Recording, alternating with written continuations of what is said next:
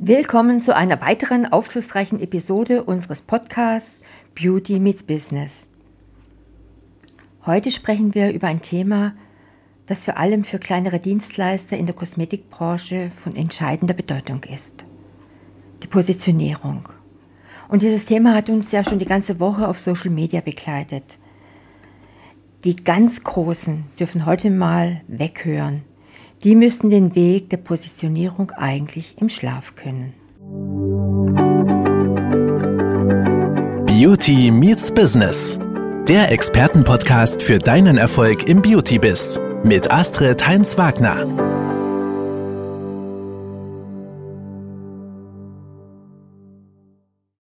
Insbesondere auch Frauen, die sich noch nicht in den Wettbewerbsdschungel wagen, denen es auch noch an Selbstbewusstsein fehlt, die sich einfach nicht trauen. Wir sind da für euch. In einer Welt, in der die Konkurrenz in der Kosmetikbranche ständig wächst, ist es unerlässlich, sich von der Masse, sprich von der Kosmetikerin um die Ecke abzuheben und eine einzigartige Position im Markt zu finden. Ich habe das Ganze mal in Segmente aufgeteilt.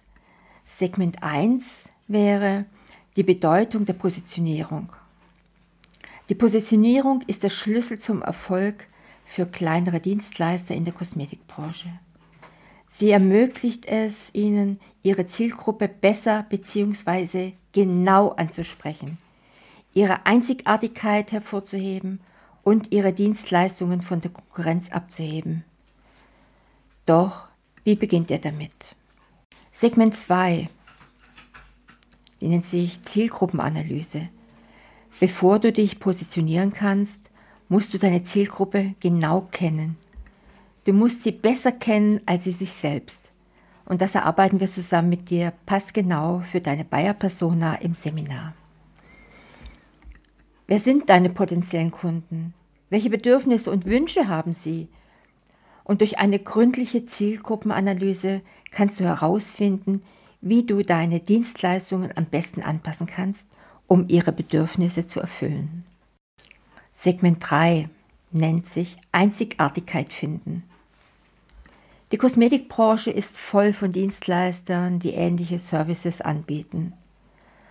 Um sich zu positionieren, musst du deine Einzigartigkeit betonen.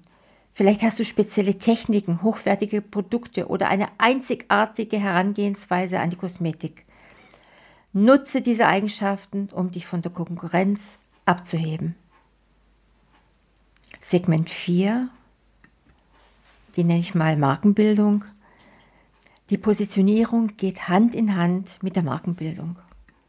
Deine Marke ist das Gesicht deines Unternehmens und sie sollte deine Positionierung widerspiegeln.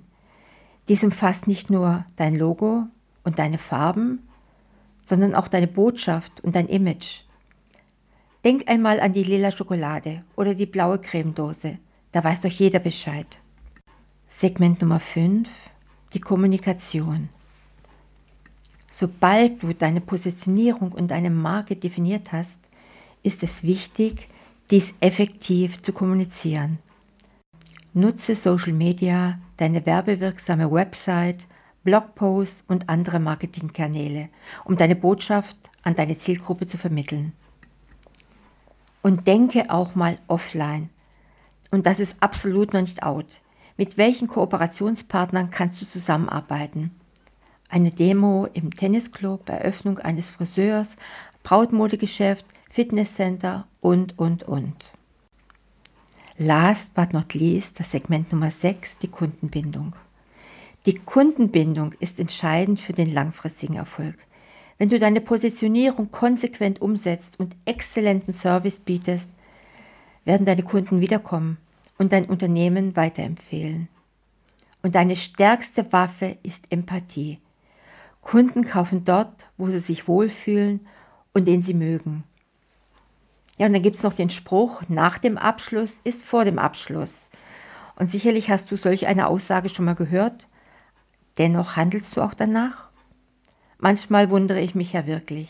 Und warum erzähle ich dir das?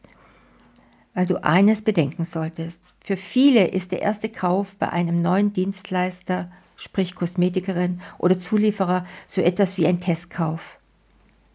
Also sorge dafür, dass du deine Kunden auch nach der ersten Unterschrift, nach der ersten Betreuung, nach der ersten Behandlung bestens betreust und so den Weg für die ja vielleicht noch viel größeren Folgeaufträge und eine langfristige Kundenbeziehung ebnest. Ruf deine neue Kundin gern mal nach der Behandlung an, frag, wie sie sich fühlt, wie sie die Produkte verträgt. Sie freut sich sicher und fühlt sich super betreut von dir. Als Fazit die Positionierung eines kleineren Dienstleisters in der Kosmetikbranche erfordert Zeit, Forschung und eine klare Strategie. Doch die Mühe lohnt sich, denn eine starke Positionierung kann dein Unternehmen voranbringen und dir helfen, in einem wettbewerbsintensiven Markt erfolgreich zu sein. Und denke daran, deine Einzigartigkeit zu betonen und deine Botschaft klar und konsistent zu kommunizieren. Mit der richtigen Positionierung kannst du dein Unternehmen auf die nächste Stufe heben.